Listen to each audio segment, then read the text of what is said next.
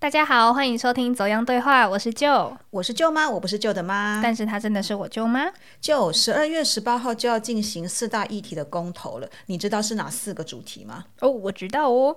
第一个是重启核四，第二个是反来猪进口，第三个是公投榜大选，第四个是真爱早教。哎，不错嘛，你有做功课哦。哎，那你会去投票吗？应该是会吧，但我还没有很认真研究啦。哦，那你们同学之间会谈论这次公投的议题吗？呃，我们比较多是提醒彼此说，哎，有公投这件事情哦。不过我听到比较多的说法是说，啊，最近好忙哦，我们还开还没开始研究公投的东西，所以大家反而会比较注意之前。高嘉瑜被家暴的新闻，哎，对耶，像政府跟各政党也都认为啊，这次公投被高嘉瑜那个家暴的事件给消泼了。除了这次公投之外，我也很好奇，大学生参与公民选举的现象跟状况是如何啊？那我们这集就来聊聊大学生是怎么样看待跟怎么样去参与选举活动。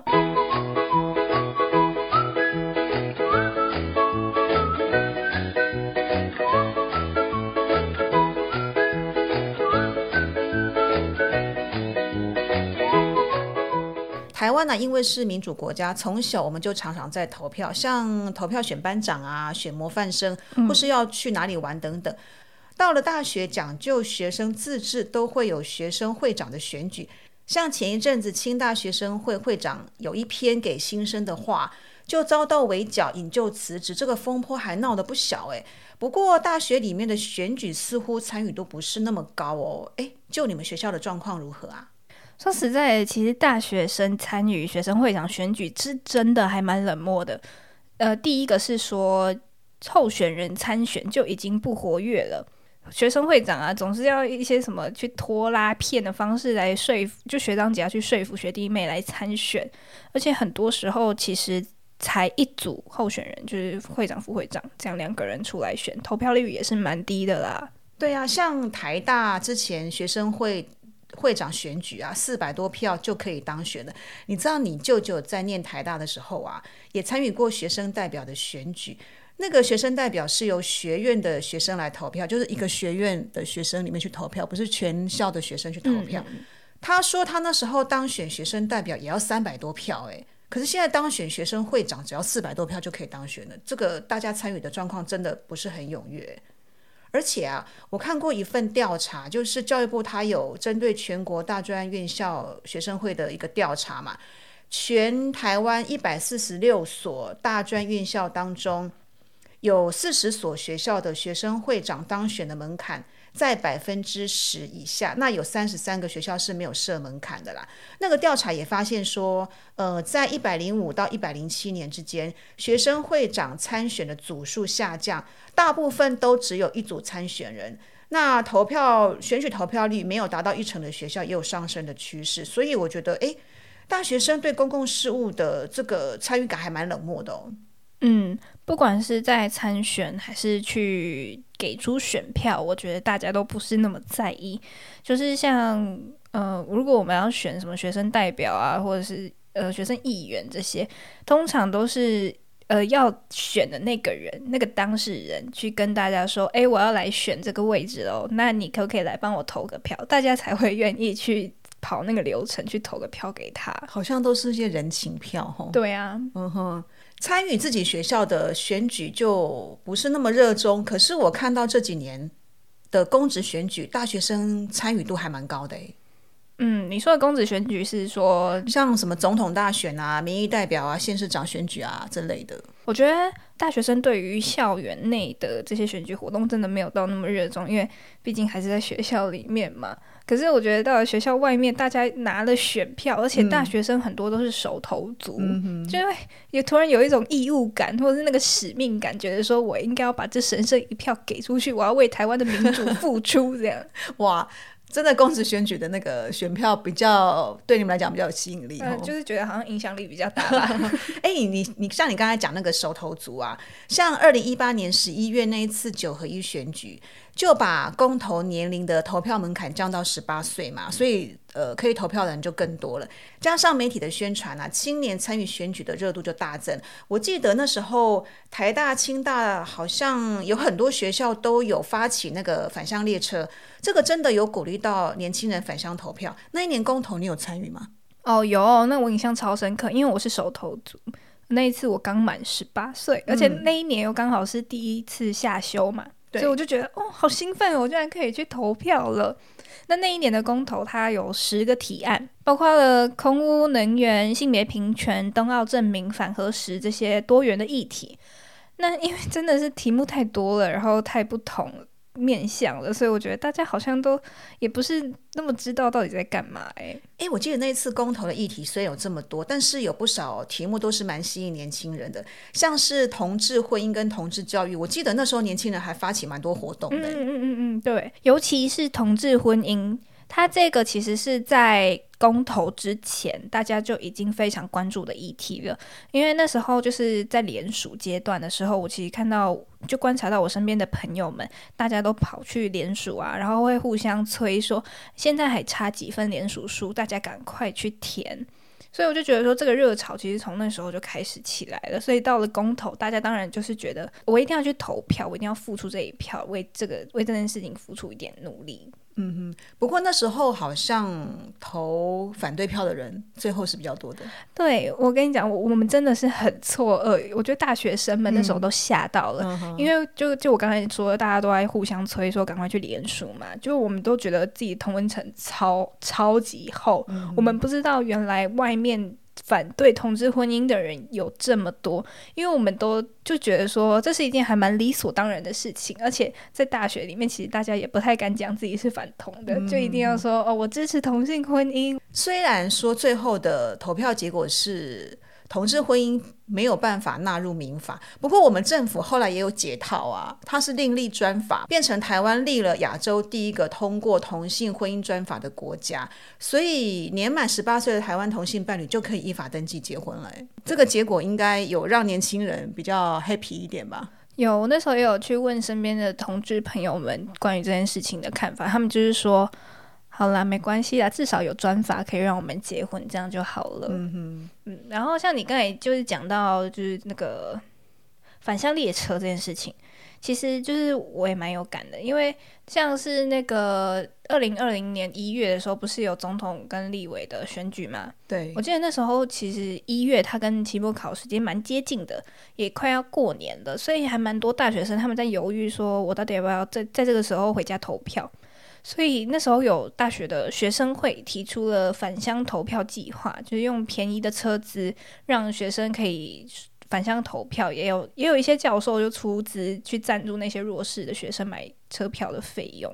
对，那一次我觉得，诶，在大学里面动员的还蛮强烈的。那年轻人的选票越来越受重视，也成为各政党跟候选人拉票的重点啊。大学生参与竞选活动，你有什么观察吗？因为教育基本法它有明确规定，学校不可以为特定的政治团体从事宣传或者是活动嘛。然后学校里面有一些政党社团就受到这些法规，它动作不可以太明显，嗯，不然就蛮敏感。其实我在观察我们学校的学生呢，我觉得大家对政治都真的很敏感诶，就是像是前阵子我们学校有邀请吴一农来。某个系上演讲吧，那时候就有人在我们学校的交流版发文说，为什么会请一个政治人物来学校演讲？那下面讨论非常激烈，就大概六百则留言吧。就算他讲的主题跟政治没有关系，也蛮敏感的。对，我觉得不管是哪一个党派的政治人物进来学校，都是一件嗯蛮微妙的事情啦。像是呃大学生去参与竞选活动的话，就是。我可以举一个例子，我朋友他是国民党青年团的人，然后他也是国民党的一个什么党代表吧？哦，那很蛮核心的人物哦。嗯，对他非常致力于就是国民党青年团的活动。嗯，对。但是虽然说他是一个蛮。政治热衷的人，可是他也不会去跟身边的朋友说你一定要支持国民党或者怎么样，反正他就是觉得说你有你的立场，我有我的立场，我们互相尊重就好了。但是当然他不可以在学校里面有任何的活动或者是什么宣传嘛，他其实就是在校外，就像之前那个同性婚姻他他就是跟着那个国民党青年团有一起去游行啊这些的。国民党，我记得那时候是持反对立场的。哦，国民党青年团跟国民党的关系蛮紧张的哦。难怪很少听到那个青年团的人在媒体上有什么呃发言的机会。大家如果对啊，大家如果被对那个国民党青年团有兴趣的话，你们可以去看《天下》杂志的一篇专访，我觉得蛮有趣的啦。问这位同学是不是？嗯，哎，我还想到一件事情，就是我们学校是国立政治大学嘛，嗯，然后呢，我们学校有一个。有出也不是学校官方出的，但就是有学生出了一件 T 恤，非常有趣。他就说“国立政治退出大学”，要不要解释一下这句 slogan 的意思是什么？没有，就大家觉得嗯，政治不要进入校因为大家都说政治大学是一个党校啊，所以我们就大家就就跟他保持一点距离。是吗？政大是党校哦。嗯，以前是啊。哦，哎，我念的大学也是党校，哎，非常有名的党校。真的吗？你知道我们那时候？呃，刚进去，如果你未满十八岁啊，你不能入党嘛。大学那时候没有，还在专科的时候，我听说他们呃新生刚进去还会有一个入党的宣誓，学校会发给你一个国民党的临时党证。到了你满十八岁的时候，像我那时候已经满十八岁了，我就没有真的入党，我还被教官叫去教官室关切吗？教官来找我的时候，我不晓得发生什么事情，我想说，哎，是我。做错什么事情被抓到，然后要要去教官室被他处罚或什么？结果不是，我一到教官室的时候，他就请我坐在一个位置上，那个位置的桌子上面就摆了一张国民党入党申请书，嗯，叫你叫你签。对，我想说哈，我没有要签这个，哎，那我总要想个办法开溜吧。嗯，那因为是下课时间嘛，我就跟教官说，等一下下一堂课我要考试啦，我要赶快先进教室。不然到时候我太晚进去会写不完这样子，教官也没办法嘛，他就说哦，好好好，那你有空再来写好了，我就赶快溜之大吉，我就没有没有再回去找教官了。我们学校有百分之九十五都是国民党党员，所以我们学校是名副其实的党校。好，政治渗透很很你就知道那时候我们学校是个大票仓啊，但是现在应该没有了啦，变成大学之后就没有这样的状况了。嗯，大学就当然不让你这样做。对，哎，我想了解一下，那他如果是有政党色彩的话，在学校不能有一些拉票啊，或者是宣传的动作嘛？嗯，那到了选举的时候，你们同学之间会私下互相拉票吗？拉票的话，我觉得看起来是还好啦，顶多只会说一下说，哦，我现在支持谁，我现在是呃，为什么我会支持他这样？呃，我突然想到，二零二零年的那一次总统大选。大家都会就在那边说什么，呃呃，不要不要支持国民党，不然我们会变成什么呃什么台湾的民主就没了，或者是怎么样的。所以变成是那时候支持国民党的人可能就不敢讲话，就会有沉默螺旋的状况出现。这样会看一下旁边的人的那个风向是什么？对啊，就嘴巴闭闭，因为我们同温层还是真的非常厚。嗯。像我在朋友同事之间，我们也不太会主动谈选举，因为真的蛮敏感的。嗯，然后有时候看新闻啊，大家会讨论一下，我大概可以从对方的言谈里面，可以隐约的嗅出他的政党倾向，或是支持哪位候选人。我如果跟他的政党倾向或是支持的人不一样，我就会点点，就是我不要讲太多话啦，因为我也不太喜欢跟别人争论嘛。那别人的一些意见或评论。跟我不一样，我就是听听就好了。反正我就是支持我想投的人，或是政党，因为我不喜欢跟人家在那边争来争去，说你的是对的，我的是错的，或是我的对的，你的错这样子。我想到就是我刚才说那位国民党党代表同学，他其实有一次跟我说，他跟老师好像有一点小争执，或者是老师好像有一点点小生气或怎么样的。我就问他说：“你怎么了？”他就说：“因为那时候在吵那个张亚中跟。”朱立伦的事情，然后他们两个刚好一边支持一个，所以变成是他们两个就有点尴尬了，跟老师杠起来这样子。对，那你跟家人呢？你们会讨论一些选举的呃支持者？我们家。刚好是一蓝一绿，而且是非常极端的一蓝一绿，会不会有很多火花出现？所以就变成是我一下要听这边在抱怨蓝，一下听那边在抱怨绿。嗯，对，就有时候就这样。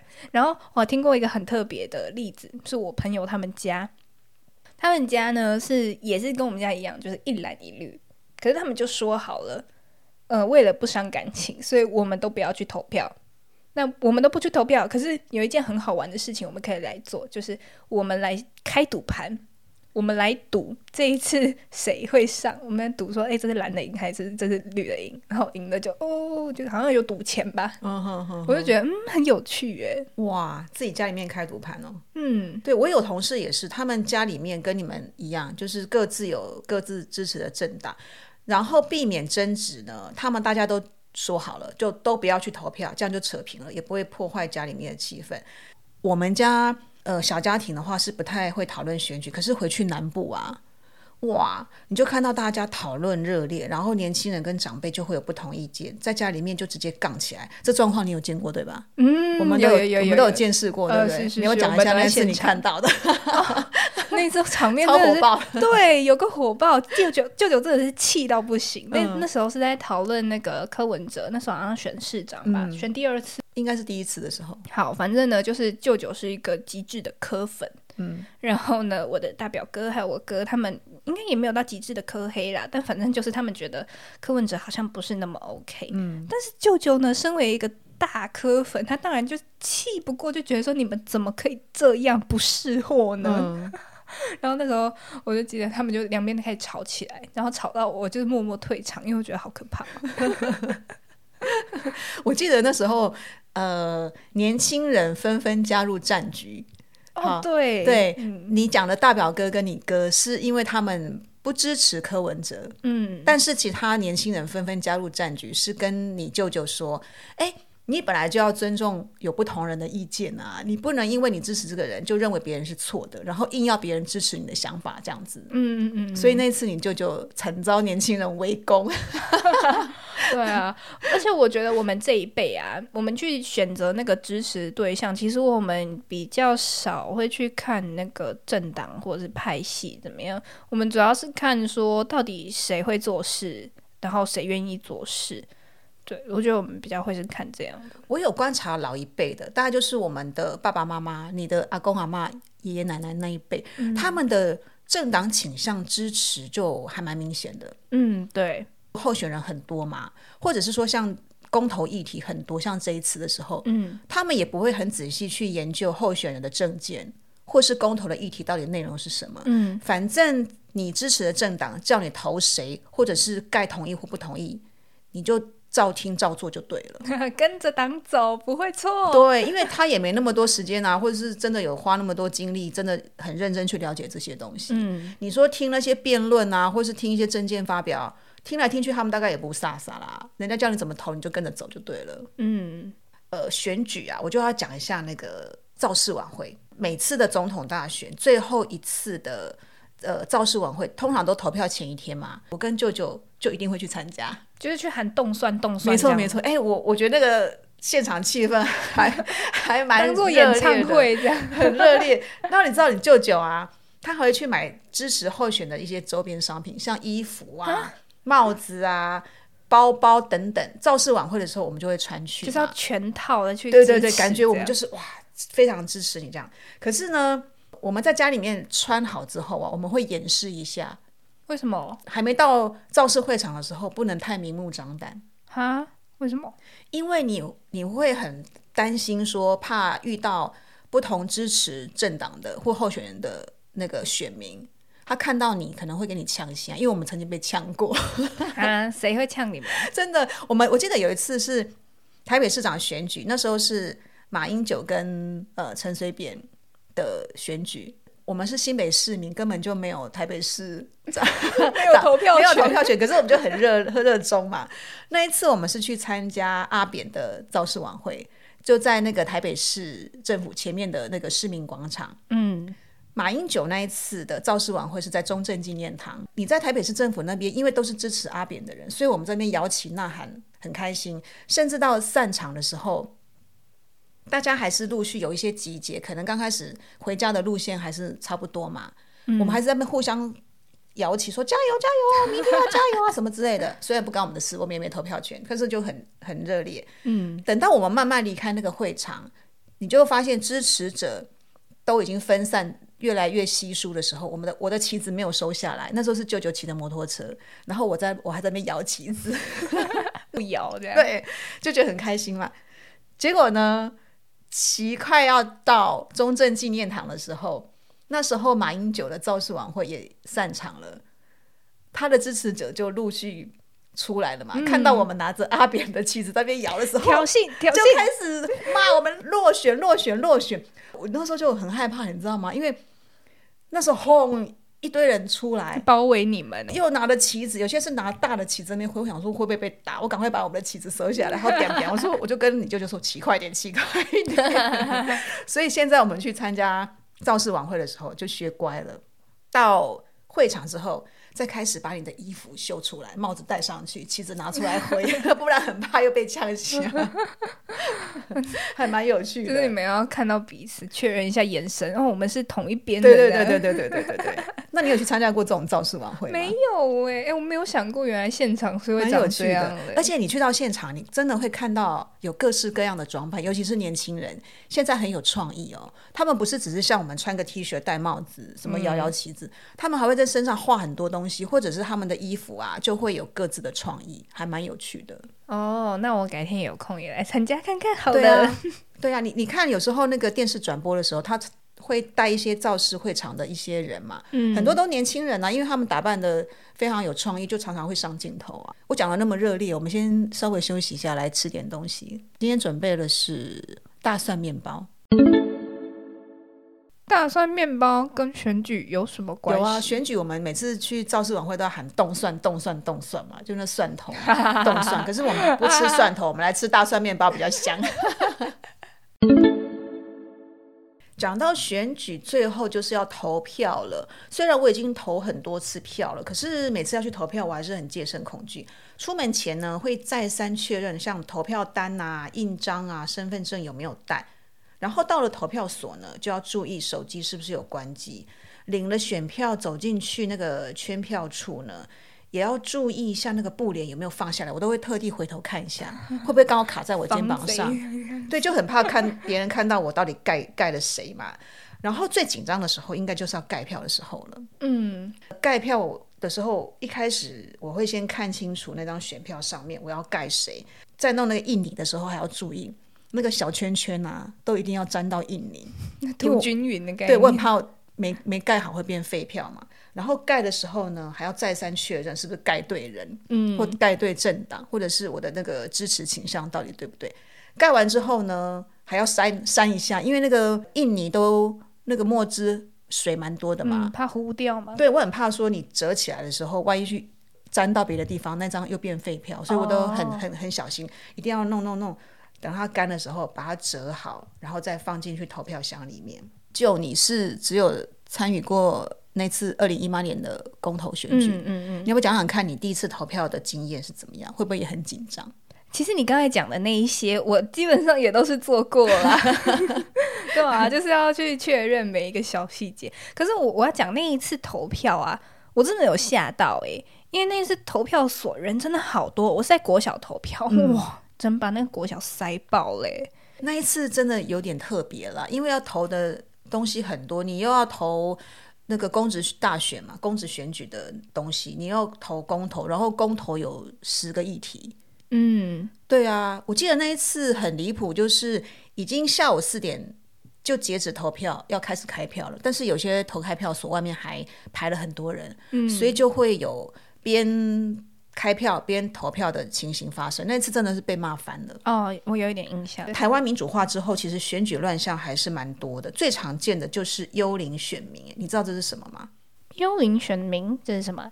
选举的时候，有些候选人他希望他的选票可以多一点，比较容易当选嘛，就他就可能就把他的一些亲朋好友啊，不是住在这个选区的，就请他把户籍迁到他这个选区来，但是他那一群朋友亲戚可能是住在别的县市的哦。哦，特地来投票的意思。像像那个二零一八年有一次台东的选举就蛮离谱的，那个绿岛那个选区啊，就被发现有二十几个人，他们一起迁入一个户籍地。那个户籍地其实是个废墟，根本就没有人在住的。嗯，那这些人呢，大部分都是住在台北北部地区，可是他们突然一次就一起迁入，被检察机关就认为说他们可能是收取了某个候选人的一些利益，把自己的户口就卖给那个候选人，然后迁户籍到这个离岛的地方来。嗯，我记得我爸妈那一辈的，他们就就常常听到他们在讲那个坐票的事情。现在很少听到坐票了，嗯他们那个年代还蛮多坐票的，就是比如说开票的时候啊，那个投开票所突然就会停电，他们就说啊跳电跳电，然后就一片漆黑这样子。嗯，这时候就是动手脚的时候了。那时候因为都执政的都国民党嘛，嗯，他们选务人员很多会把自己做好的票给特定候选人的票，就全部拿出来在。趁停电的时候，乌漆抹黑的时候，就投进去那个投那个票箱里面。所以开票的时候，这个候选的票数就会比较高，就会当选。现在不太可能了，因为现在监票的人很多啊。现在没有这种做票行为啊。我我要讲就是，其实媒体操作也是蛮厉害的。就是像是开票的时候，我们来讲开票，大家通常都是守在电视机前面看那个票数在那边跳，说哦，现在谁几万票，谁几万票这样。但其实。呃，那些新闻媒体很多都是灌水的，就是那个票数不一定是最精准的。哎，我有参与过电视台这个开票作业哦，真的吗？对，我跟你讲，真的是灌票。嗯，一开始那个还没开票的时候，每个人都挂零嘛。嗯，但是一直挂零呢，很难看。在开票的同时，不是也会有一些政论节目，就邀请开始邀请一些呃政党的代表或是专家，就来开始分析。这个开票的状况嘛，嗯嗯嗯，那你如果那个选票上面一直挂零，就会很难看，无从分析啊。所以一开始长官都会跟我们说，哎，那个谁谁谁，你先给他打十票，那个谁打二十票，那个你先给他打个五票，都假的，因为根本还没有票数回来。哦，好黑哦。那后面就开始大家。等不及了嘛？哎，为什么别台的票数比我多？不行不行，我这样表示我开票速度太慢了，就就开始灌水。你有看过那种电视台灌水灌的太离谱，结果 倒退路吗？对，选票打太多，把它修正往下修，这样太浮夸了。对呀对呀，哎，像你们大学生的选票现在也越来越受重视，哎，其实也被变成是操弄的手段了。嗯。像我记得二零二一二年那一次的总统大选，国民党就把投票日定在大学期末考的前一周。那你知道，通常学生考完期末考就放寒假，准备要回家了嘛？嗯，他们那时候就就打定主意说，哎，学生不可能又来投票，隔一周期末考考完又回家，太累了。对他们就想说，哎，学生为了准备期末考，应该是不会来投票，因为那是那一次啊，国民党在中南部的。年轻人的支持度不是很高，嗯，所以他们就希望大学生也不要回家投票。哦，对，所以你看投票日要定在哪一天，也是被操弄的一个方式。哎，像今年五月多，叙利亚举行总统大选，就有大学生在受访的时候说，如果不去投票的话，很有可能会被学校死当，或者是被开除学籍。呃，现在台湾可能不会有这么明目张胆的事情啦。不过，像是现在其实比较流行的叫做让网军来带风向哦。最近这几年，嗯，真的是大家被网军带着走。其实我一直觉得，之前蔡英文会这么多票，很多可能是因为王军带起来。就是像大学有匿名论坛嘛，很多人就会在。大选之前上去说，如果不投给蔡英文会怎么样怎么样，或者是蔡英文好棒好棒好棒，然后大家就会觉得，哦，现在这时候爱台湾的心萌发，就是大爆发，我一定要去投票给他这样。但有些王军其实是抓得到的啦，如果是那种账号异常，就常常发一些有的没的政治文，大家当然知道说小粉红吗？对啊，对，有可能，或者是那种什么。塔绿班或者有的没的这种，对，但是有一些真的是抓不出来啊，因为他就写的好像真真的煞有其事一样，嗯，然后除了网军带风向之外啊，其实现在政治人物的社群操作也是很厉害的事情哎，嗯，就是不知道大家有没有观察过，呃，现在各个政治人物都要开一个粉丝专业，就是去打造他。把他形塑成一个网红一样，然后再去请专业的小编来每天帮你发文、发美照啊，或者是有时候有一些比较复杂的议题，他就要做懒人包给你，然后让你觉得说，哦，这个人有在做事诶。然后这这主要也都是在打年轻牌，就是让年轻人看到。诶，像这些政治人物有时候也是会上一些网红的节目，诶，对啊，像那个什么蔡阿嘎有没有？嗯，然后记得好多政治人物都上过他的节目，之前。最多人上的最红的应该是那个曾伯恩。哦，对啊，他就他甚至还邀请到蔡英文呢、有有有有，对对对，嗯，他们就是要跟年轻人打成一有啊，片、韩国瑜也上过那个他的节目啊。对啊，他就是搞年轻化，这样大家年轻人更愿意去接受他们的理念，愿愿意去看他们在讲什么。对，像你们年轻人，因为都不看电视了嘛，他们只好朝网络去发展。嗯，对啊，那选举的期间或者是选后，我觉得看到好像不少的夫妻会离婚，或者是爸妈跟小孩反目成仇，或者是有些也是朋友就切八段不互相往来新闻。我觉得这应该算是台湾的一个特有现象吧。有哦，这些我们真的是时有所闻，因为台湾真的太多选举了，而且我想台湾应该是个最会选举的国家，什么都要选一下很。多，真的。好，那希望今天走样对话的内容可以让收听节目的你有所收获哦。也欢迎你在走样对话的各个收听平台按下订阅。如果是在 Apple Podcast 收听的话，请帮忙按下五星评分，并且写下您喜欢这个节目的原因或是建议。也欢迎您把节目分享给身边的朋友哦。如果你有想收听的主题，也可以透过资讯栏的点播单或是 email 告诉我们。怎样对话，我们下次见喽，拜拜，拜拜。